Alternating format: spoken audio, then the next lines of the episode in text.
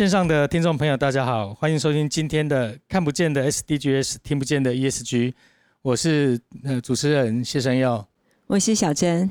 ，Hello，大家好，今天我们第三集的录音现场哦，哎，非常有趣，我们的题目是永续从 I 开始，哦，从 I 就是爱嘛，哈，从我开始哦，我就是影响力。那今天这个主题呢，我们邀请到两位很特别来宾，一位是谢怡哲。大家好，我是玉鼎新第三代制酱人。大家好，OK。第二位是洪昭胜，Hello，大家好，我是对位厨房料理实验室的主厨洪昭胜。一位是制作酱油的第三代酱油达人，一位是餐厅的厨师。等一下我们要来严刑拷打一下哈，拷问啊，不是拷打，打听众也看不见嘛，所以要问啊。这到底这个制酱油跟永续有什么关系？到底餐厅跟永续有什么样的关系？所以，我们是不是先请两位？因为今天两位讲者都还蛮会说的，所以我们想要多一点时间给他们。我们可能先请怡哲来谈一下哦，就是呃，为什么念完大学之后要回去做酱油的整个辛酸血泪史是什么？呃，其实也没有太伟大的原因啦，就是其实呃，家里就是因为。呃，有报道去播出之后，生意变得非常忙碌。呃，家里需要人帮忙。那其实我结束了当兵跟研究研究所三年的时间，我就二话不说就回到家里面去呃承接家业了。那其实我是一张白纸。那所以其实，在制作酱油过程中，我吸收的非常的快。那说实在，呃，酱油这件事情呢，技术对我们来说很简单。所以其实最难的是如何找到回来的那个热情。那这个东西呢，可能就是。透过我们在产业里面慢慢去寻找。一直我好奇哦，你做酱油之前，你说你是读完研究所，你本来学的是什么？呃，我我学的是那个 Fuzzy Control，就是人工 AI 的那个研究所。人工 AI，所以你现在在做手工酱油？对对对，这这跳太大，你完全背弃你的所学，不是吗？这完全是要人工智慧的，怎么？它的酱油里面会有自动辨识那个味蕾、那个蛋白酶的那个能力？呃，目前还没有啦。不过我后来我发现一件事情，我其实不太喜欢学术，对我反而更喜欢呃回到家里面做这样的一个过程。因为其实，在研究所那两年，呃，我我也参加一些商业训练，然后很常来台北。可是，在生活的过程里面，我发现，呃，我不太适应人这么多的空间，然后我不适应我的视野看出去，永远被建筑物挡住。那我后来发现，其实回乡做这样是一件我很开心的事情。那像我最近就带我的女儿去。苦练树开了嘛，带她去闻那个香味，这样子。对，那那这个其实就是我为什么要回到家里面做这样的原因。那现在其实，呃，我必须要做的是找到在这个产业的热情，我才有办法去延续这样。你有挣扎过吗？因为学这种 AI 这种资讯科技的，跟你现在做手工的柴烧酱油是两个非常差异非常大的。嗯嗯。那这个过程你的转换有什么样的心路历程？呃，其实没有太大的一个纠结，就像我刚说，我就是比较喜欢在乡下生活。那我对于自己可以做出很棒的酱油，某部分我也觉得，呃，做酱油是我的天赋，我可以很精准的闻出那个香气到底好不好，一般人是没办法闻出来的。那香气的部分，呃，你可能酿造的时候闻没有味道，可是你去煮的话可能会有臭味，那这个是我能够分辨出来的。我我想说，怡哲可不可以先简单跟大家讲一下哦？其实一般大众可能不知道酱油是怎么做的，所以可不可以大概讲一下，简单讲一下原物料跟它的制作期大概要多久？呃，其实我们大家都喜欢吃酱油嘛，而且每天基本上三餐里面可能两餐就会有酱油，像你们吃可能吃茶叶蛋或者是吃包子里面馅料那个呃馅料都有用酱油去炒的，那。酱油的制作呢，其实最重要就是透过曲菌去分解豆子里面的蛋白质，那它形成氨基酸之后，就是我们嘴巴里面喜欢的那个鲜味了。那台湾传统酱油比较特别的是，它必须经过呃日晒四个月以上的时间。那这这也是为什么我一直在谈一件事情，就是为什么台湾酱油会比较珍贵的原因。因为像日本的酱豆麦酱油酿造，它的环境是比较可控的，它是在室内酿造。那台湾呢，一定是日晒嘛，所以在大环境底下。呃，我们每次开用都会有耗损的问题。那当然，呃，这个技术可以慢慢提升呢。像我们现在可以达到百分之百零损耗。那当然，人工会增加，可是我们的那个损坏成本就会下降。对，那一瓶酱油从一颗黑豆到最后变成一滴酱油，全程都是我们自己制作的。那我们家比较特别的是，我们还有在用呃柴烧，这个是台湾唯二的酱厂，还有在使用柴烧的一个做法。请问一下，那柴烧这是一种情怀，还是它真的在风味上会有差异？呃，很多人可能会觉得柴烧是一种噱头，可是其实不是。原因是因为六十年前大家都是用柴火去熬煮酱油，只六十年后大家为了讲求效率，已经变成了锅炉的熬煮。那确实锅炉的效率非常的高，它可能呃比柴烧呃熬煮的时间缩短大概两到三倍的时间。那可是我们会换一个想法想，就是呃很多时候哈。呃，这个时代已经开始在讲究速成跟效率这件事情。我们如果可以做出一些创新的话，有可能是从慢开始。那我们也相信一件事情，就是慢才可以成就一个好味道。那这个概念其实就像，呃，日本拉面的店里面，有些人会用那个大骨粉或者是那个鸡鸡汤，对对，那速成的。可是。呃，有些人会愿意用蔬果，然后大骨慢慢去熬煮。那我们大概就是这样子的概念。我想要问一下，先跳一下厨师哦，请问在厨师的角度哦，就是那个肉啊，它一般用火慢慢去煮，跟用那种呃快速的那一种锅子去煮，它风味会有差吗？有有一个那个很有名的厨师叫 Hassan Blumenthal。然后一个大光头，然后他的餐厅肥鸭餐厅两度获得世界最佳餐点。他讲过一句非常有名，也是影响我就是呃料理哲学一个很重要的的一句话，叫 “Slow and low is always better”。Slow and low is always better，就是慢的、低温的永远都比较好。那呃，这个小陈刚刚这个问题可以切成两个部分啦。呃，以肉来讲的话，其实呃低温在风味上面当然会保留它原来味道，但其实现在地球人已经不如毛饮血了，所以其实某些时候我们会害怕那个肉的味道，但在质地上面，它是会非常完整的被保留下来，包含它的多汁，包含它肉本身的的的弹性。你知道，你摸摸看你手上的肉。应该是要很软嫩，就是你知道就是这样有点弹性。但你知道肉如果是顶块块的，你就不会觉得它好吃。但我的另外对不起，我们现在就是一个问题接龙。我刚另外一个问题就是日本它在室内的这种酿造方式，跟我们用日晒的酿造方式，在风味上面有什么直接明显的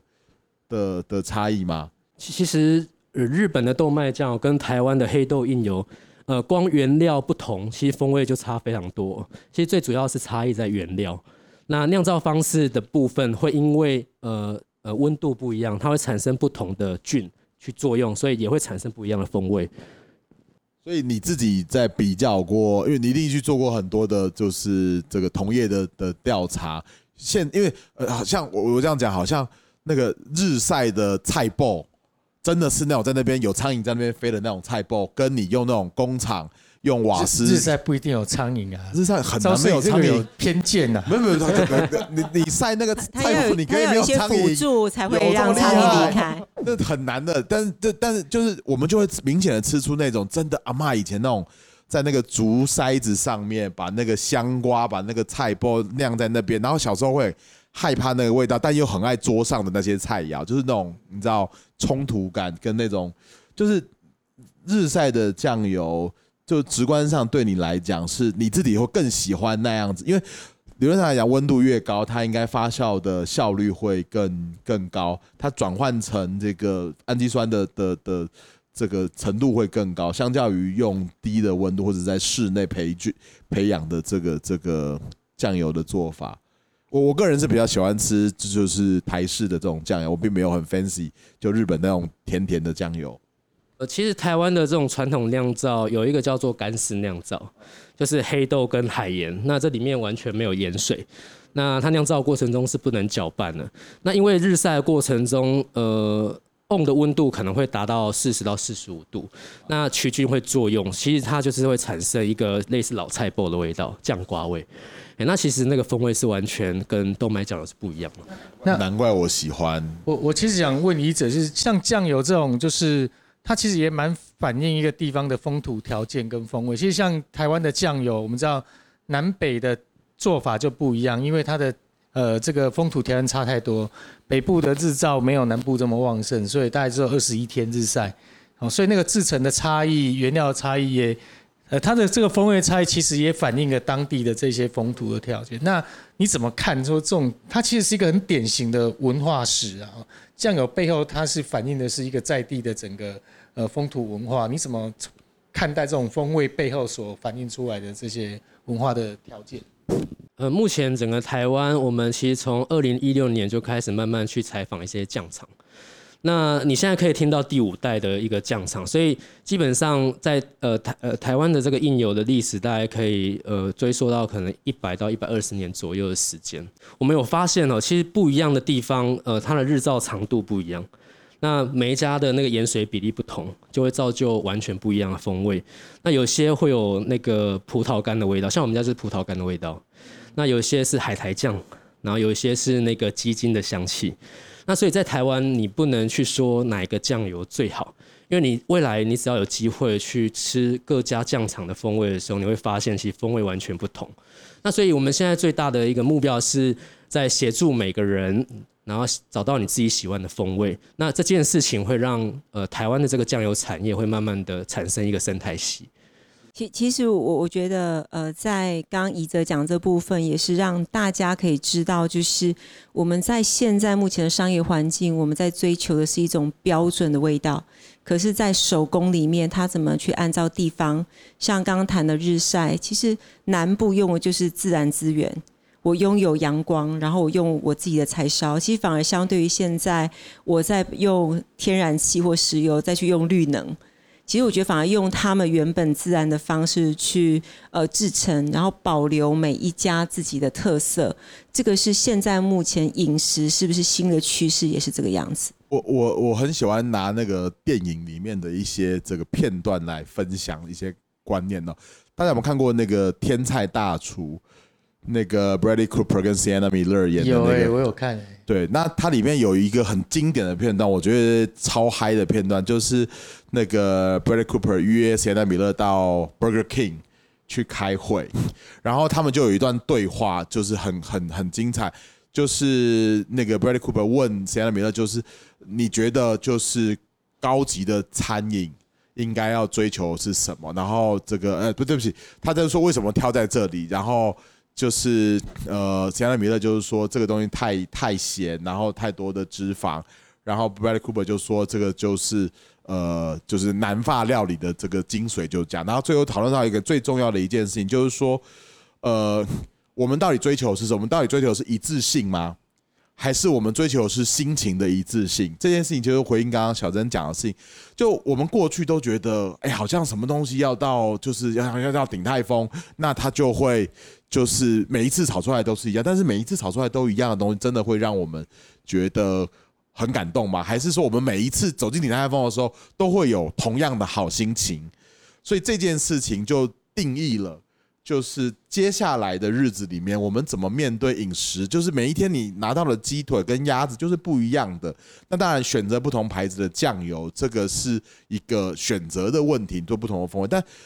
Even 是同一个酱厂，它每一年当中出来的酱，它一定多多少少，如果它是做天然的，它一定就会多多少少会有一些落差。而厨师的责任就是，当我们面对到这样落差的时候，我们怎么样把它变成同样让人觉得开心的这个料理？我觉得这个才是最有趣、最最好玩的事情。对，赵胜，我发现我们都忘了介绍你一下，你让我们的听众朋友认识一下你哦。你现在，你现在快变成我们今天节目的第三个主持人。那，呃，你跟听众朋友来介绍一下，你怎么样从一个这个。媒体的网络媒体的科技人，然后一头栽进私厨料理。我我我跟一哲一样，就是我们都是不务正业啦。我以前念，我在我最早是念财务，然后我后来到英国，其实念的是科技创业，还不小心真的在英国做了一间小小小小小的公司，做手机 APP。在那个 iPhone 二的年代，可能很多人 iPhone 二的年代都不见得出生了。他们那个时候就开始做很多的这个应用。然后，呃，后来当然回来也是先进到电信业去被那种封建体制轰炸洗礼过。呃，某一天就年过三十之后，某一天想说，哎，如果我到六十岁，有什么样的事情会让我就是早上还是很兴奋的起来。我发现绝对不是做这种科技业 PM，说那是很恼人的事情，一天到晚就张开眼睛就想说今天要跟谁吵架。那我也同样花了这个大概一年的时间回到我们桃园的老家，我是真的下去种田，要开铁牛去种田的那一种。然后那时候种玫瑰花，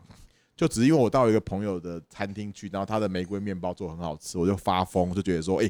那我是不是也可以种一点玫瑰花来做点事情？哎，我还真的种了，我种了十三个品种的玫瑰花，然后做了二十几罐的玫瑰酿，现在还有一半在我们正大的餐厅。就呃，对不起，我再收敛回来讲。呃，我们在做的事情其实是一个呃社会企业，但我们的逻辑跟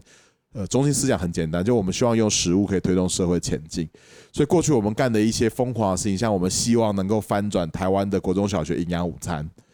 OK，那这个又是这更源头的事情。我们现在在讨论到风味，但是已经是从马斯洛的这个需求论来讲，那已经是很高层次的问题。我们先从 For Survival 的营养午餐开始改起。当大家都在说糟吗？学校营养午餐？哎，现在是很我们那年代当然很糟嘛。大人们做的事情很糟糕。我我讲几个简单的数据哈，台湾大概上上下下加起来有四百万学童，呃，学生不要讲学童。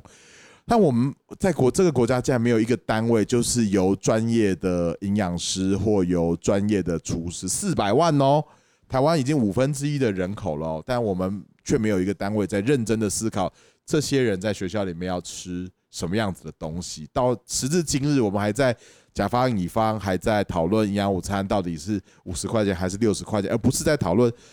这个厨房的工作人员怎么被训练出来的？这个厨房的设计到底该怎么样子，可以适应这种三百、五百、一千餐的的这个需求？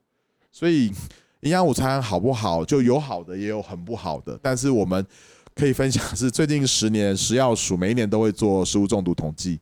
每一年大概台湾大概有三千件到六千件，差不多就在这个 range 里面上上下下，也很稳定的，大概就一半发生在校园里面。国中小吗？国中小的，你们三位爸爸会不会很紧张？会啊，所以我干嘛拼了命？我的女儿现在才两岁半而已，我就心想说，我我爸爸再不认真一点，他到大学以后哪一天上新闻的就是他了，就是这有很紧张的事情。所以呃，我们上新闻会是爸爸拿刀去砍校长？那那那那倒不会，啊我们现在文明的很多，有很多机械可以比刀刀具更有效率一点。所以，我们本质上在做的事情是希望透过我本来在科技业里面学到的一些方法论，改在一些社会议题上。因为其实我们现在缺乏的不是议题，缺乏是解决议题背后的问题的能力跟冲动。像我们在做的事情，是我们有点劫富济贫啦。对不起啊，来我们餐厅吃饭就是还蛮贵的，一个人大概一千五到两千块起跳。那后来我们把这样的逻辑移植到大学的校园里面，因为这边看起来有在大学念书的的的的朋友。我们 p a r k e 都在线上的朋友，线上有很多朋友在大学的。那每一所大学都有暗黑料理巷，都有喷街，就很难过的事情啊。当你的孩子跟他说：“我今天去喷街吃饭。”天哪，爸爸眼泪都不知道掉几回了。是是，你觉得是喷还是大学生真的？同学们觉得就说：“啊，我们要去喷街吃饭，那喷街哪一家店？暗黑料理巷的哪一家店怎么样？怎么样好吃？”然后我们的就你知道，我在念大学的时候，标基本工资是九十五块钱。我那时候在学校里面的自助餐吃一顿饭，我那时候因为打球嘛，所以我食量很大，我吃一顿饭大概要一百块钱左右，就加自助餐。哎妈呀！我现在到大学里面去夹自助餐还是一百块钱呢，我都想说，基本工资都已经从九十五块涨到一百七十六块钱了。哎，一百六十八，一百七十六块钱了。然后我们的，然后就不要讲物价涨多少了。然后我们的便当就他，how 他们怎么做出来的？怎么这么厉害？这应该要拿诺贝尔经济学奖。就是三十二十年来的自助餐店涨价的幅度真是惊人的少。在学校里面，背后的严重的问题是，当我们的国中小学由呃农委会每年补助数以几十亿计的这个三张 A Q 的补贴款项。到了大学以后，贵州海料料，因为大学里面没有人在做这件事情，而大学的老，对不起啊，大学老师，对，声优大学老师吧，就是还好我是兼课，兼课就是我们还在甲方乙方，还在对不起啊，调整价格，你要经过学生会议，然后要经过校务会议，怎么样怎么样，你才能够去调整你的菜单价格。Come on，所有的管理都需要成本。我讲一个笑话，我那时候前几年我去接东海大学的学生餐厅，因为我们一直希望帮台湾的国中小找一个。空间可以做示范厨房，我认为大学的厨房是最合合适的，因为反正也没有人喜欢去那边吃饭跟去那边做生意嘛。然后我就去台，有没有台中朋友应该知道有建国市场，台中最大的集中市场。我印象很深刻，我那时候要去买鱼，我想要买一些台湾的这个海海养的这个乌锅鱼回来做料理，我就问说，哎。哎，我这个鱼怎么卖啊？我有没有大概一条大概是四五十块钱左右？这个鱼我要做成便当这样子，然后就聊开了嘛。那台中人都很热情，那他说：“哎，那来做生意啊？”说：“哎，我台北人下来了，我在东海大学里面做生意。”他说：“东海大学哦，那个西屯区弄就喝亚。”说：“没有，我是在东海大学里面。”然后那个老板就沉了一下，说：“阿弟妹妹这鱼啊吗？这几位这过来咋扣？”我就说啊，对啊，我们就是学生，大学生不吃鱼很奇怪啊。我们海岛国家大学生学生餐里面很少有鱼啊。然后我印象非常非常深刻的一句话，就老板就问我说：“哎，你也可以做可以讲生意啊，就乞丐生意啊。在大学里面做学生餐厅真的是乞丐生意。为什么？你要符合那个五星级饭店一样的标准，三不五时给你稽查，每天要给你存样本，然后要告诉你要保两千万产品责任险，哪怕你只是一个小面摊，然后卖了价格。”到现在哦，一个便当还在六七十块钱。然后以前当学生的时候，当然觉得六七十块钱很爽嘛，对不对？但是当你的孩子跟他讲说：“哎，爸，我今天去去吃去去学校，不要讲喷街了，喷街就不提了。学校里面的学生餐厅吃一顿饭六十块钱。我们因为食品你看，我又跟这个生佑哥就一起打拼，很很就是好这几年在一起打拼的。我说妈呀，六十块钱一个大学生可以吃饱。”那到底是什么神鬼食材啊？当我们在二零一七年的农委会这个，因为补贴国中小学营养午餐嘛，然后一一票的农夫都已经转做产销履历，或者是至少愿意都收编到 QR Code 里面的，你大学学生餐厅还在供应那个叫贝奇亚彩啊，就是那个要收市的时候的那些蔬菜，然后还在觉得自助餐才是王道。就大家有在家里煮过饭，有没有洗过菜？你洗一颗高丽菜要洗多久？凭什么自助餐店三四个阿姨，他们可以出三十道菜？他们也是早晚上要睡觉啊，凭什么他们三十道菜菜怎么洗的？就我们还在 promote 这种，就是哎呀，我们应该要这种学生就是要便宜大碗选择多。可是，可是我想要问一下哦，到底是学校希望学生吃这个价位的菜，还是学生觉得？哦，我只能吃得起六十块钱，我要求要六十块钱，到底是谁的责任跟需求？这件事情非常的有趣，学生都需要不要期末考，不要做报告，那大学就让学生不要期末考，不要做报告吗？还是大学应该有一个作为教育单位的高度跟责任，让学特别是大学这个孩子这个阶段，他刚开始有自由的钥匙，刚开始可以有机车驾照，开始打工赚钱，下了课就想要载着妹妹跟男朋友。出去外面匪类的这个年纪，如果我们这时候不教他选择，下一次有人教他选择，很有可能就是医生了。我觉得这里有一个问题可以讨论。我相信对现在的学生来说，普遍每个学生可支配的零用金啊，可支配他自己的这个钱，肯定都比我们那个年代还多了。那呃，平均来说，但他们会把钱花在哪里？我觉得这可能就是一个教育的责任。我们大概 p a c k a g e 可以谈两集吧，从网络游戏。没有，所以就是实物价值对于呃消费大众或者是对于学生来讲，可能不是他的优先的条件。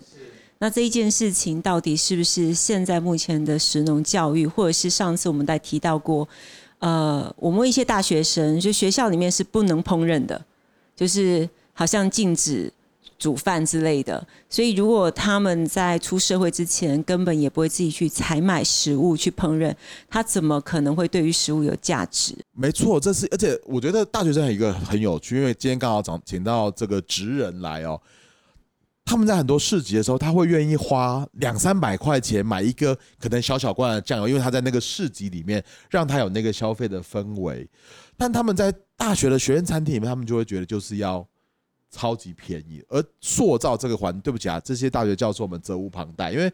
大家都有念过，就很多经济系的教授却没有办法算出一个学生餐厅大概要多少的客流量或客单价，这是一个简单的财务模型就可以完成的事情嘛。所以学生当然需要教育，但他们是无辜的，他们就是二十十八九岁，我们在十八九岁的时候也是菜比八，对吧？好，对不对？十八九岁的人，但学校却有一个需要有一个责任，因为每所学校都有生活辅导组。那生活辅导组有没有在做学生的生活辅导工作？包含刚刚小曾提到的，我们现在如果大学没有开放让大家煮饭，没有开放让大家有机会去接触选择食材这件事情。那进入社会以后，他们就会变成富平达跟 Uber E 就忠实的这个贡献的人的的人，所以我觉得呃一定会有一些很好的 model，这也是我们正在努力去去想办法解决的问题。但我觉得呃有一个很好的区，就现在的的年轻孩子其实不见得不懂吃不懂喝，然后他们也会被一些有趣的事情所吸引跟影响。所以我们曾经呃试在学校里面试过用一些厉害的的食材做出来的这个食物或者是甜点，大家会愿意 buy in 的。就比方说，我用 Verona 的巧克力，对，我们先不讨论 Verona 这个这个品牌的正义性啊，先这个这之后再讨论。先讨论说，哎，世界第三大的巧克力厂来做的这个热可可，哎，会有学生 buy in 哎。他们多多少钱？多少钱？我们一杯要卖到一百块钱，然后有有学生买，学生是愿意白印的，就他会觉得说，哦，这个东西是是有价值的，所以那是一个多维的这个变数的，因为你那个环境有没有塑造出来，然后你有没有告诉他，然后他知不知道这件事情的本质？我我想，呃，怎么样让大众，包括学生，包括一般人，开始愿意把他的。金钱花在食物这件事情上啊，这件事情我认为是重要的哈。那这其实关乎到整个国家产业发展的趋势啊。那这个议题，我觉得我们可以稍后休息一下再谈。那我们先进一下听音乐，我们没有广告。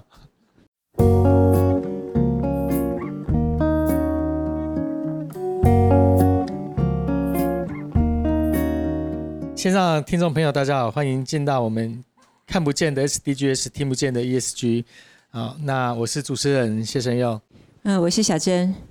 然后非常欢迎现场两位，就是呃制匠人宜哲，然后跟对位实验厨房招胜跟我们一起在现场。Hello，Hello，刚刚招胜其实谈到了一个问题，就是说我们到底现他从学餐的经验呢，那确实呃，我距离当学生嗯对蛮久的，我其实其实想说还。其实我毕业毕业到现在也没有很久啊，但是我不是读太久，所以离开校园其实也蛮久了。确实，在校园的时候，我们都会去去追求这种比较便宜的这个学生餐饮，这这也是事实啊。但总体来说，我们确实呃愿意负担在这种日常饮食消费的金额上，好像一直是偏低的哦。那这当然是一个 issue 啊。我我我要那个跟正一其实没有偏低，是对于国产品偏低，对于舶来品都很愿意付费。所以刚刚我我觉得刚刚在谈到巧克力，我就想要问怡泽，就是说你们在做飞雀餐桌，还有另外在做百事集，呃，是什么样的客群会想要去买一瓶可能三百多块钱的酱油？是年轻人吗？还是什么样的客群？其实主要大概是三十岁以上有在煮饭的人，可是以女性女女性居多，所以年轻人的确不会买，他们会去，他们可可能会买我们一些小酱油，看起来很可爱的。那不过就是呃，我们其实到市集或者是在飞雀餐桌，比较像是我们主动去出击，那主要是让呃这个产销之间的一些资讯可以更透明。那例如呃很多人呃只要吃够。吃到足够多的黑豆应用品应用品牌，其实很容易会吃到类似呃香港脚味道，所以这时候很多人都会误以为黑豆应油就是有这种脚臭味，而其实呃这个是酿造过程中呃有杂菌侵入才会有这个味道。那所以我们希望透过五个感官，让消费者就来到现场，透过五感官，从直接吃到瓮底的原汁，知道酱油是一个很咸的。东西，而不是甜的东西。那香气的话，没有臭味。然后甚至，呃，我们在取豆子的时候，蜜蜂都会靠近。通常蜜蜂靠近的时候，呃，我们的酱油就收成了。就跟那个在欧洲那个呃面包店有没有很多会有蜜蜂跑来的那个意思是一样。那透过这个过程里面，让消费者慢慢去意识到他自己的选择。对我，我不知道线上的朋友没有呃。真的喝过酱油，因为最近宜泽跟其他三个自酱人岛国纯酿在呃一零一的米娅上架，然后那一天在发表会的时候，就是我自己也很少这样子四瓶酱油，然后就就是参拜吗？对，差不多。就是直接这样子引酱。我发现，哎、原来四家风味真的都不一样。嗯，而我觉得第一次开始觉得说，哎、原来酱油真的可以有它自己的味道。那再加上那一天，呃，在试验的过程当中，呃，他用调酒的方式，就是说，当你是用这种很纯正酿的酱油，你可以去自己做混搭，然后再搭配食材的风味，它就会产生很不一样的感觉。那我觉得这个是台湾很棒的食材。如果说呃不要被大众一般的商业酱油所干扰，大家能够吃到真正好的台湾的味道，就会翻转大家对于国产品好像没有那么好吃的感觉。我刚刚要讲的是说，在我们日常饮食，如果说我们今天把这种很特别的酱油当成我偶尔吃一次的一个很很高级的调味品，那我觉得这可以理解。但是我们今天好像更需要是让大众在日常的一般饮食，就可以在我们的这个所得分配的上面，就在日常饮食当中的分配就高一点。我们愿意去购买好一点的食材，在日常生活的饮食。但这一件事情好像还有挑战，是吗？你自己在做餐厅的经验，我觉得是诶，这里面我我先拉回来讲一点点。我觉得在我们做产品、在做推广的时候，我们其实有应该要有一个责任，跟有一个呃，它是一个特殊的的设计，就我们怎么样让这个东西在最好的状态让大家品味到。比方说 A 酱油，它可以搭配，比方说白煮的鸡胸肉；B 酱油，它可以搭配的就是简单的面条，随着它里面的甜度啊或者风味香气不同，我们决定它食材温度嘛，这是可以科学化设计的。经过这样子的设计之后，特别因为我们去接触很多年轻人，虽然我长得不怎么年轻，但是我们接触很多年轻人，他们是会愿意花蛮多的钱去，而且他们会很跟就是在做这些就是已经事业有成的的大人们比较起来，他们会更珍惜那三百块，我觉得很有趣。就他们是呃，我举一个最简单的例子啊，当然就是我们在在学校的时候，我们有做过呃现串的 cheese，我们买那种整颗的那个 cheese。Actually，我们是买整大颗四十公斤的 cheese 回来现切，然后跟他们去吃连锁披萨店，然后一小包一小包那种 cheese 粉。然后当然啦，你就是直观让他们闻那个 cheese，就哦，有时候会觉得味道好重好臭。但当他我们转换了它的呈现的方式，让它在意大利面里面，或者是让它在这个呃蔬菜里面里面，再让他们去品尝这个 cheese 的时候，其实 他们会很有感，直接的反映出来说，哦，这 cheese 比那个就是帕玛森 cheese，我都说，啊，讲帕玛森 cheese 的文化素养素养都不太高，我们叫 Parmigiano Reggiano。对，然后他们觉得哦，哎，这些年轻孩子真的会回来的时候告诉我说，哎，我们去哪家餐厅吃意大利面，它的面真的是用这种串，其实我吃得出来不一样。所以这是一个我们常常讲体验经济，体验那经济。那你要怎么样推广台湾的酱油？你刚刚又讲到西式的 cheese，台湾的酱油要怎么样上桌，可以让大众可以感觉到它的差异化我？我们其实现在有有在做的事情是，我们会把像我们也跟那个呃盐城旭那边，我们用那个中南海盐，我们设计了几款就是非常非常非常简单的料理，就是什么都没有调味的这个鸡胸肉，搭配它的那个呃那个寻花盐。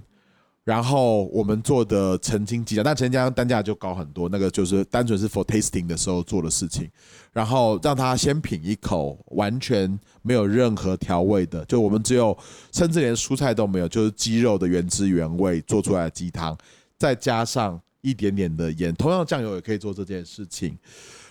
让他品尝出这个风味不一样。然后我们这时候会告诉他说：“拍谁你杯把行没不都只有这个可以。”所以它必须要是在呃最后一个部分加上去，让它有一感定。的，因为应该是说不同的东西在整个烹饪的过程当中有会发生很多不同的事情。我们越想要呈现它的本来的风味，我们就会在越后面。所以像我们买很贵的酱油，我们也我们家也买琥珀酱油嘛，我们是拿来沾东西吃的。但是你如果今天要卤东西，或者是你要搞个三杯，对不起，你用那么贵的价，当然也没有不行啦，但是就有点可惜。你在讲我吗？不然你家的都是你家都大家进贡的高级酱油，那那没没没没话好说。但是这这件事情其实是可以被设计的，就是我们通常家里面现代人的家里面啦，我想蛮高的比例都会有一罐初榨橄榄油，先不管牌子，但我们一定也会有一罐沙拉油。现在可能多的，大家有些时候家里会有一罐苦茶油，它是配球配出来，所以我要在 recall 刚刚生佑哥讲那个国民所得平均的这件事情，我觉得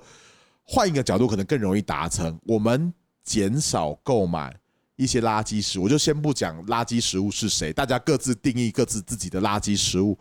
但是去呃转换成一些。很棒的东西，而那个是一个有仪式感的东西，是只有在今天 Friday night 这样的场合，我才会想要拿出来跟老婆分享的酱油，就 something like this。那你是说 Friday night 不是只有喝红酒，然后要加油酱油？红酒大家每天礼拜五在家对，里都喝我我觉得我们想要就是这一种，就是油不是只有稀释没。有啊，你喝红酒赶一下酱油，哎，绝对绝对靠重啊，我来这这我来生想法太产那个太先酱油调酒好。不 一定可以。不，事实上我们在做，不呃呃酱油对已经有了，但是我们事实上在做很多品酒训练的时候，酱油的元素，其实我们就俗称的亚洲元素，本来就是一个很配合，是特别配合某一些我们叫做这个矿石风味的这样子的酒类，它本来就是一个以寄存的一件事情。但是你说拿就是呃呃擦甲万或者是擦蓝酱油来做这件事情，就是 他就没有那种仪式感。我今天开了一家拉菲的酒，然后我配龟甲万，呃对不起，擦甲万，就是呈现不出它的这个。其实我剪接可以帮你剪掉，没关系。太好了，太好了，那我等下就有没有感觉好像接下来应该出那个上那个 YouTube，他大家应该想要看到你们两个红酒跟酱油的搭配一定可以啊。然后线上我我比较想看你们酱油干品呢。那我可能现在要有医师，就是马上准备洗肾机在旁边因为。我我知道怡泽他们也会把酱油入菜嘛，包含做布雷，对，呃，其实我们做很多尝试啊，就是就像呃红红哥讲红哥讲的，就是要做一个转化。那我们不希望让消费者在使用酱油的时候，只是单纯的卤、炒、煎这些东西而已。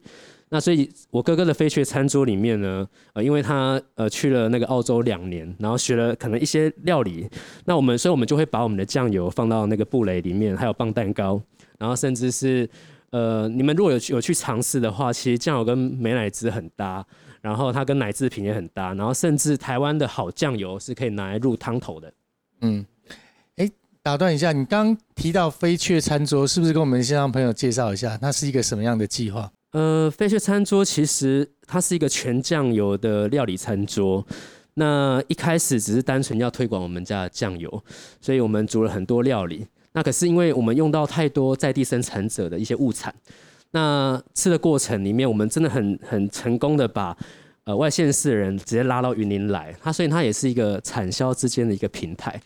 那其实在这个过程里面，呃，很多人呃他知道觉得好吃。哦，他可能他他也想知道这个东西怎么来的，所以后来我们就邀请每个生产者来我们这个现场去讲述他的那个理念、生产的背景。那到现在其实已经举办应该超过三三百场了，这样子。对，我觉得厉害的这非常有趣哦，从酱油到飞雀餐桌，呃，其实这我我认为这是为什么我们要在这个饮食的消费做更多的努力的原因啊。因为我们知道整个经济的发展最大最大的挑战，倒不是 GDP 的成长，GDP 成长是一回事，那怎么样让这些资金、让这些资源、资本回流到地方的初级产业，这是最困难的事。那其实我们有发现一件事情，就是来到现场的消费者，他其实吃完之后，因为很多时候他们其实是不知道酱油应该怎么被使用，所以他们反而，呃，他可能酱油没了，到超市货架去去买的时候，他其实最显而易见就只有价格而已。那当然他可能就是。可能不管呃，可能是品牌或者是价格在做选择。而当今天他如果真的吃到这个酱油可以怎么被使用的时候，这件事情就开始发生了一些改变。那其实我们因为这个飞雀餐桌，现在有越来越多的人开始愿意使用黑豆印油。那我必须提供一个数据哦，就是那个消费年鉴，就是呃那个酱油的使使用率呢，就是高达九十八点二帕。可是呢，使用黑豆酱油品牌只有十五点八帕，所以换句话说，基本上你如果不是自己煮，然后特还特地去选择黑豆印油的话，你在呃那个餐厅或者是小吃摊，你吃到的基本上都是豆麦酱油。那某部分我会觉得，呃，这跟我们家乡就是台湾的一个味道其实有一点，呃，当然我我不否认豆麦酱油也是台湾的味道，可是黑豆印油味道很像快要被大家给遗忘，所以每当有人到我们家的时候，我都会邀请大家做一件事情，是请记住台湾黑豆印油的风味，嘿，因为它就是在我们的生活里面那不希望它消失在我们的一个味觉香气的记忆里。我我这边也要跟大家分享一下，就是虽然豆麦跟黑豆酱油都很好，可是大部分的那个豆麦酱油，其实那个豆子跟麦都是进口的。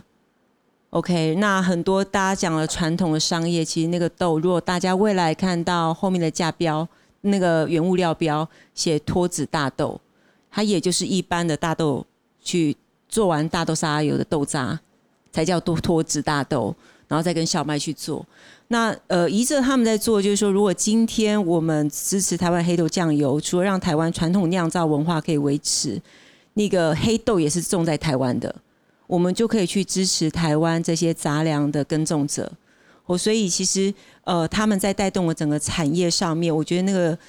那个影响力是非常大的。我这边想要简单分享一下我们使用国产豆的几个重要概念。第一个，你使用国产豆，当然。我们谈的是风土嘛，用台湾豆，然后酿出台湾酱油的风味。那第二个是我们在支持友善耕作的土地。那如果我们可以在做酱油的时候使用这些友善的原料，其实有几几件事情会发生。第一件事情是，呃，在那一个土地上耕作的农民，他其实可以获得健康，哎，他减少那个农药的一个残害。这我补充一下哈，因为。杂粮作物像黑豆粥，它相对于水稻田来说，它是旱作，它比较比较不需要水。那台湾这几年当环境因素嘛，那我们的稻米也生产过剩啊，所以其实呃转做杂粮是一个很重要的一个一个政策啊，那也也节省水资源。但是杂粮毕竟不像米嘛，米就煮白饭可以吃，杂粮其实是需要透过一些加工。那其实酱油就是这个。哎，黑豆去做加工，一个很重要的一个一个出。那如果说这样听起来，我们还有很大成长空间啊！九十八百分之九十八的这个酱油的消费里面，只有百分之十五是使用本土的黑豆制的酱油，所以我们还有很大的空间可以努力。是，那其实还有一个就是我们在谈食物自由，就是呃，当今天呃我们选择黑豆在台湾的土地上种时。未来就是我们都一直会有这个可耕作的土地，那未来我们要选择什么食食物都是有机会的。那呃，另外还有一点就是，我一直觉得人跟土地的连结这件事情并不抽象，就是把土地上长出来的食物吃到自己的肚子里面，那就是一种连结。那我们家只是多了一个转化，就是把它变成了酱油。对，那我们希望透过一罐酱油，让大家再重新去认识自己家乡的土地。那也甚至我很期待有有有一天，呃，大家都是台北人嘛，就是，呃，我希望大家可以有机会到乡下的时候，把你的鞋子、把你的袜子脱掉，真实的用你的双脚去感受土地的质地，因为我我相信那会有很不一样的感觉。我想今天我们讨论的主题是这个 SDGs 第十二项，它是。责任消费与生产那么刚刚都从两位都算是某种意义上的生产者，那也说呃讲了分享自己的故事，你们怎么样从自己作为一个生产者的角度去回应这个永续的议题？那这个 SDGs 的另外一部分在谈的是消费者，你们会怎么期待？或者小珍你会怎么觉得消费者可以做什么事情来参与到这个？我想要先问一下两位，其实。呃，他们从在比方说要复兴台湾的传统酿造文化，或是要去改变台湾的消费者、餐饮，甚至大学生的这些饮食的这个选择，你们做了这么久到现在，我想要知道你们觉得这个进步的速度如何？可不可以简单分享一下？我觉得这几年的这个物价上涨是一个很好的机会，让大家重新审视。就是，呃，反省我们过去吃的东西，特别是对于这种价格被压抑的，我指的是学校里面的餐厅，或者是就你知道公家单位里面那种自助餐，就现在在这个一百公克十五块钱、十七块钱，简直就是荒谬的的的价格。那呃，对我来讲，这是一个就危机就是转机的的这个观点了。那我必须要讲，呃，现在的孩子他们接触资讯的管道越来越多，那是一个双面刃，大好大坏。坏的事情就是他随随便便就上迪卡这种不用就是可以言论免责权的网络空间，或许其实是一个另外一个社会议题啦。然后就说你盘学生啊，就是你知道诸多大学生的流行用语就这样子乒乒乓乓就这样上来了。但是会有另外一群可爱的学生，他们会真心知道说哦，他们家就是哪怕一百块钱的番茄肉酱面用的是现磨的 cheese。就他们会看得懂，因为他们太容易在 YouTube 上面。不像以前，我就乡巴佬。我第一次去吃意大利面的时候，我印象很深刻，是我干妈带我去吃以前一家叫 Gino 的 Gino 的这个意大利面餐厅，在民生东路上面。然后我看他在刨 cheese，我就说他在刨什么东西。现在大学生太容易从那个 YouTube 上面，或者是 TikTok 上面、抖音上面看到类似像这种撒盐哥啊这样的东西。所以，呃，我认为这是一个最坏的时代，也是一个最好的时代。最坏的时代是这么高的这个这个呃食材成本的涨幅，然后我们仍然要在这个环境里面生产出 affordable 的的的食物。但最好的时代就是大家开始知道现在什么东西都贵了，所以大家会开始去醒思说，哎，这个东西到底是为什么可以卖在这个价格？然后。再加上这几年来我们的努力啊，其实有越来越多的大学重新在反省，就是我们是不是该用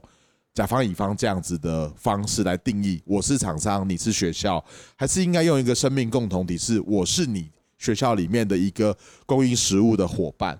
就我们一直在推广的的事情，叫做每一所学校都有一个最高、最重要、最重要的道德责任，是让每一个进来服务的伙伴们可以。至少安居乐业，这是一个学校责无旁贷的任务。而这件事情，我觉得慢慢的有被看见，因为这个其实是蛮显显显而易见的嘛，不是说哎，我学校里面租金便宜就怎么样？学校里面有这么多的限制，我们其实是可以条列出来做很多很多更好。更有意义的规划。我举个最简单的例子啊，你刚刚提到说接受度，像东海大学在二零一八年我们进驻的时候，就就做了一个我觉得全国最屌的一个事情。东海大学为了要找我们进去，所以他立了一个这个合作的规范。叫做，如果你愿意在学校里面使用那个年代叫四张 EQ 的认证食材，我不收你租金。我觉得这很屌啊！就是你你一个作为一个大学，你敢做这件事情，去让更多的年轻孩子认识这个价值。当然中间有很多沟通没有 沟通好的地方，导致于后来我们在东华大学其实做出来的成效并不是太好。但至少这就是一个这么多年来，终于有一个变革，有一个学校愿意。出来说，只要你愿意对我的孩子好，我就愿意支持你，而不是站在哎，你不要给我犯规哦，你犯规我要罚你钱哦，我 come on，你还罚钱呢？他们巴大家巴不得不要在学校里面做生意的，在罚人家钱，所以这是一个环境的在转变。那更多的年轻孩子也慢慢可以开始知道，就是说食物就有应该要有的价值，凭什么？你在外面吃一个便当要卖这个钱，你在学校里面就要比它便宜。你学校里面提供什么样子的优惠的成本或者怎么样更有效率嘛？就是。现在还懂事的程度比我们以前那种，所以你看到曙光了。我我觉得是一个很好，这也是我们仍然在里面洗头的原因啊。不是说你洗，我们现在仍然在仍然在搓头，还在继续。一哲呢？一哲呢？对，就是你已经推酱油这么久了，你觉得整个消费大众真的对于黑豆还有传统酿造，真的有开始接受度变得比较高了吗？呃，其实我觉得关键也不是说我们推让这个市场有什么改变，而是刚刚好有十安风暴的发生。那确实，因为十安风暴发生之后，大家对于呃自己使用的酱油还有油啊，会变得更加的关注。那其实啊，在呃在建构这个产业的过程里面，我们发现其实是一件很困难的事情。呃，我自己也认为可能要花大概二十年的时间。那因为主要是呃大家还没有一个概念，就像欧洲人。呃，他可能用那个橄榄油，他们是很习惯。他可能不同的橄榄油会有不同的做法。可在台湾，其实没有人有这样的意识。那当然，这个责任可能会是在我们生产者身上，就是说，我们有没有能力去梳理台湾这个饮食文化？那所以，呃，刚刚有提到，就是我们从二零一六年开始，就是到各家酱厂，可是其实速度真的很慢。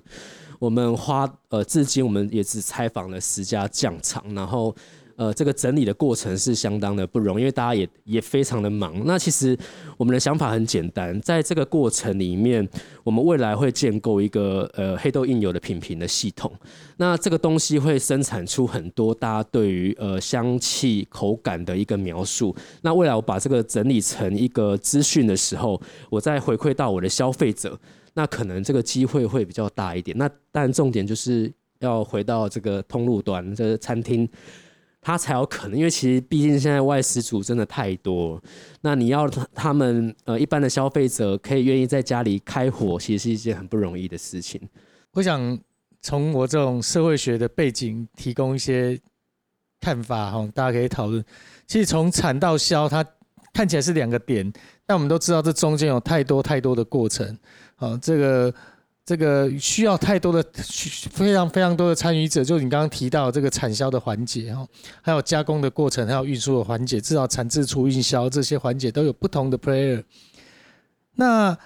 在主流的市场的消费的这样的一个系统当中，有非常，它已经已经建构成一个庞大的分工网络。有人从理性的诉求、科学的诉求，有人用感性的诉求去塑造出我们今天的主流的消费文化跟趋势。那我常在想一件事情啊，我们靠这几个人单打独斗要去扭转一个这么大的怪兽，这是需要非常非常好的运气跟非常好的时机。呃，团结合作一直是我认为唯一的一条路。哦，就是这当中一定要有很多的人努力，比方说在产地上的耕耘，有很多的努力去做文化的建构，有人去做这些故事的书写，有人去做转译。但是这个整队好像这台湾在在。在这一波的这种新的石农运动，大概如果认真要讲哦，大概两千零四年的吴米勒的的纪录片是一个关键。那时候开始带动我们对农业议题的反思，到现在大概二十年。那我们到底在整个民间的这一些对台湾的农业到饮食的反思，各方的力量，我们形成了一个网络没有？这是我最大的一个 question。好，那我我从来不相信这个。单打独斗可以把系统干掉，这这个几率太低。如果真这件事情真能发生，那这干掉它一定变成另外一个托拉斯，那这这不会是一个好的可能性啊。所以你你们怎么看哦？这种到底民间的这些各方的努力，二十年来我们整合成一个力量的可能性有多大？我我觉得刚刚孙厚哥提到一个很很有趣的的的事情是。呃，从五比五比二十年了吗？已经二十年了，哇，时间好快。就是我觉得媒体是一个非常非常重要的的角色。就我们怎么样？刚刚我们在会前才提到，我觉得在推广这件事情的时候，很重要的一件事情，我们怎么样把它变成一个 fun business，就有趣的事情。那我我必须要讲几个我自己觉得很屌的事情。我比方讲，前一阵在讲台湾霸，Come on，我们现在这个大家都已经不读历史了，但是台湾霸用一种不同的角度来诠释。台湾的历史的这个故事，又有一种有趣的事情，所以好多人愿意看。那一样，就哪一个偶像剧讲了某一个东西，这件事情就会在一定的时间里面就会产生一股潮流。然后这个呃媒这个通路端店头里面的媒体，是不是又用不同的角度，甚至现场它的这个展示品都是一种媒介，怎么样串成一个，就是大家在这个时间点里面都发现这件事情。那我认为这个东西其实是一个，呃，只要有人愿意做，有资源、有资金，愿意把这个东西结合在一起，它会是一个有红利的事情。也就是说，它其实是有有利可图的。但当然，利有很多种啊，有这新台币的利是利，但是对于本土文化的福祉也是另外一种利嘛。但怎么样子？刚刚讲到打打团战，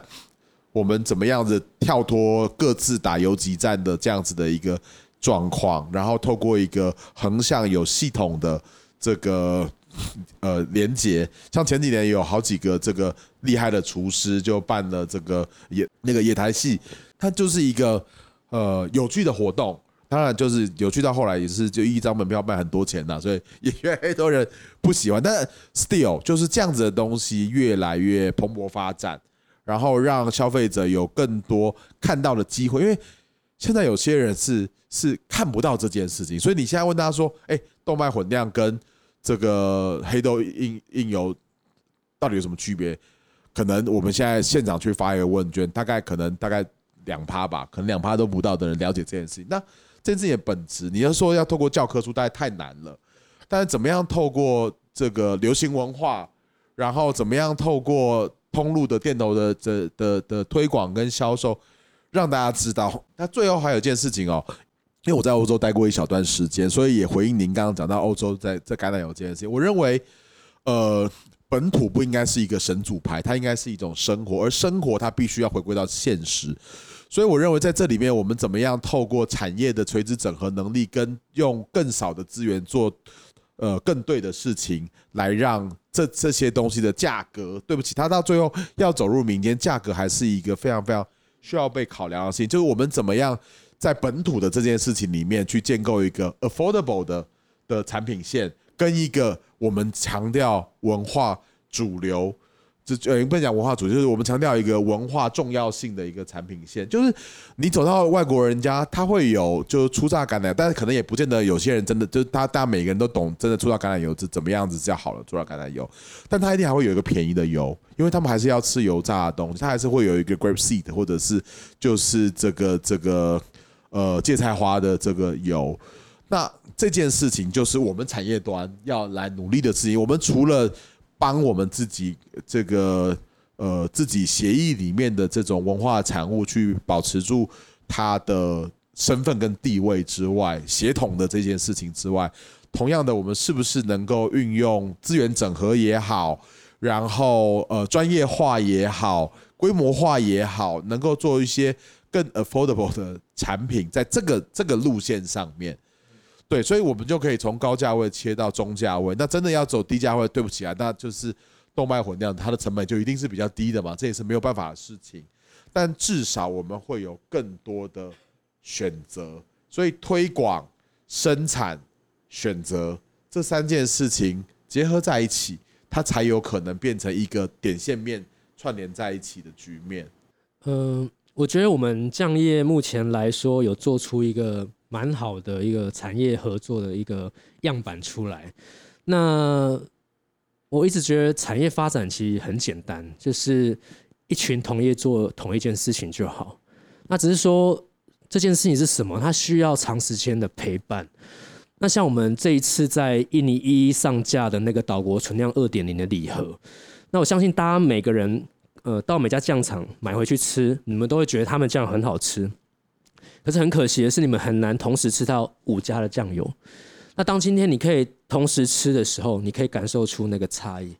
而那个差异就是风土。那这件事情呢，呃，其实会更快速的跟消费者去沟通台湾应有的一个味觉。那其实我们一直在思考说，如何让产业的这个呃黑豆应有产业的推广可以更加的迅速。啊，其实也没有别的啦，就真的是慢慢的推广，然后。真的是每个人要去尝试，然后去找出自己的风味。那我这边要为那个进口豆平反一下，确实哦，就是呃台你用台湾豆来酿造酱油的话，势必精致化，因为台湾就是这么小，嘿，它产量就这么少，价格一定就高，而且你要友善的价格又更贵，对，那它势必要精致化。你如果要谈风土这件事情的话，可是今天呢，我如果使用进口豆，就可以可能某部分可以解决到通路的问题。那呃，进口豆我觉得它有一个很关键的因素，是它可以让大家先了解，呃，在台湾这种传统的手法下所产生的风味。哎，那所以简单的说，进口豆呢是让台湾的消费者可以了解台湾的这个酱油的风味。那使用进呃使用台湾豆的话，我们谈的就是风土。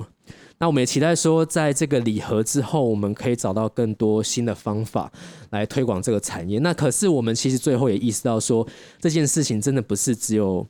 呃我们生产者的这个责任，它势必要跟在座每一个消费者，我们共同来努力，然后一起来扶持这个产业。那以前呢，呃，因为酱油咸咸的嘛，然后工作又很辛苦，所以所以所以说是在。呃，我小时候对于我们家这个事业呢，就是没有太大的认同感。可是当我回来接手这个事业的时候，我们跑到了新加坡、香港，还有到比利时去领奖，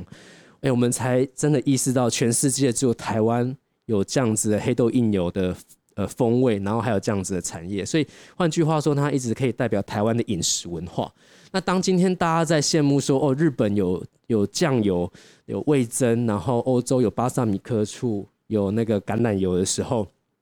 你们有想过，其实，在台湾也有很多我们在地的饮食文化，它的风味世界独一无二。可是你们却不知道，所以我期待我们在呃产业发展的过程里面，未来可以做到一件事情是，呃，你可以很骄傲的，呃，就是未来就是送这个台湾印油给你国外的友人，而且你可以很自豪跟他说，哎，我们这个是怎么酿的，而且，呃，我也相信未来黑豆印油可能会是国际调味品的一个趋势的原因，是因为黑豆印油的酿造完全不需要使用小麦，所以，呃，当呃，这个世界有越来越多人对小麦过敏的时候，黑豆印油的优势就会跑出来了。我这边想要 echo 一件事情哦，就是刚刚提到很多台湾很珍贵的东西，像我觉得台湾的蜜饯呐，当然蜜饯有另外的就是生产添加物，那是另外一个议题。台湾的蜜饯，然后比方说像我客家客家的那个刀菌黄豆米酱。这都是在全世界的，从全世界的角度来看是非常非常独一无二的东西。我我常常在学校里面教学生做一些简单的料理。我说你只要把台湾的蜜饯啊，就是完完整整的找出来，然后把它放在烘焙也好，把它放在你就可以成立一家非常非常了不起的餐厅了。因为那个浓缩的的的风味，盐跟糖的交错，然后像我自己非常喜欢米豆浆，我做很多料理的时候，我都会放。米豆酱进去，所以呃，这些东西都需要透过中间的媒介转换，媒介包含有媒体、有通路，然后我们厨师端一起来共襄盛举。我顺便就这个这个福利放送一下，大家以后就你去那个，假如家乐福常常会卖那个马斯卡邦 cheese，就做提拉米苏那种 cheese 啊，跟酱油啊搭在一起啊。就是你就瞬间完成一个米其林星级等级的酱汁了，你就把它酱油跟看你吃多咸或吃多淡啊，就是从少量开始加，然后就把那个马斯卡彭 cheese 煮一煮，然后加下去，就无敌。你要加香菇要加那都是你你喜欢什么，但是就光这件事情。它就可以呈现出来，就是非常非常柔和。因为酱油它毕竟重咸，所以它是一个锐利的的风味。但是像这种刚刚提到跟牛奶，其实奶制品其实是很柔和、很柔和的搭配。所以它跟马斯卡彭 cheese 起来就变成一个，你就是沾肉片也好，你要加牛排也好，你要来拌个意大利面也好，都超级好吃的料理。就如此简单，酱油、马斯卡彭 cheese 把它煮融了。就是一个很棒的一个酱汁了。我我们非常开心，今天就是邀请到两位宜泽跟招胜跟我们谈一下，呃，负责任消费与生产。那其实最重要是，呃，我们要怎么样让消费者有呃透明的资讯，然后提高台湾的消费意识，然后重点是拥有。我们可以参与的日常的生活的模式的选择，所以在以台湾来讲，因为外食族非常多，所以我非常相信餐厅绝对是一个非常重要的转型的关键。那也回到跟大家也是分享一下，就是怎么样让呃团队，不管从生产到消费者，大家可以更加资讯透明。呃，家乐福从现在开始，我们的所有的价标会变成双标并行，就是说，你到我卖场里面会看到价格之外，还会看到价值。好，也就是说，它上面会写从 I 开始。如果今天它是动物福利的，你上面就会看它写动物福利。因为我们知道现在非常多的企业都在做永续转型，然后每个人各自做，然后各自沟通，然后消费者就接触上万只、上百只的讯息。那我们希望借由这样的方式，可以让生产者跟消费者之间的距离可以更近。这也是为什么我们今天会邀请两位来的原因。大家应该都可以听得到，我们今天光这边聊一个多小时就要聊酱油，那就不要聊其他的。那原因也是在于，我们真的在过去这么多年，我们自己离自己的文化其实非常的远。那西方的文化，尤其饮食文化，我觉得它的整个。SOP 的进程很快速的，让所有人都能够进入。我觉得这一点是蛮有趣的。可能等一下我们会后可以来聊一下这个议题。好想呃，回到我们今天的主题，就 SDGs 第十二项的责任消费与生产。一个负责任的消费生产，那绝对不是只是用金钱去交换产品，而是看到产品背后的那个价值链哦。那当然，这价值链需要我们花更多的时间去理解，也需要生产者花很多的时间，愿意去堆叠这些价值，然后把这些价值透明出来，有人去做好的转移，消费者愿意花时间去听，愿意花时间去思考。啊，我想这是一个漫长的过程啊！哈，我们怎么样从这种便利的购物行为，变成是一个具有感性也有理性的一个过程啊？我想这是一个漫长的运动。那呃，也是为什么我们需要做这样的节目，来让大家真的看到我们的日常消费背后的这一些我们看不见的东西。那非常开心，高兴今天有两位来宾特别从云林赶上来，来参加我们今天的录音，谢谢。我的节目就到这边结束，谢谢，谢谢，谢谢大家。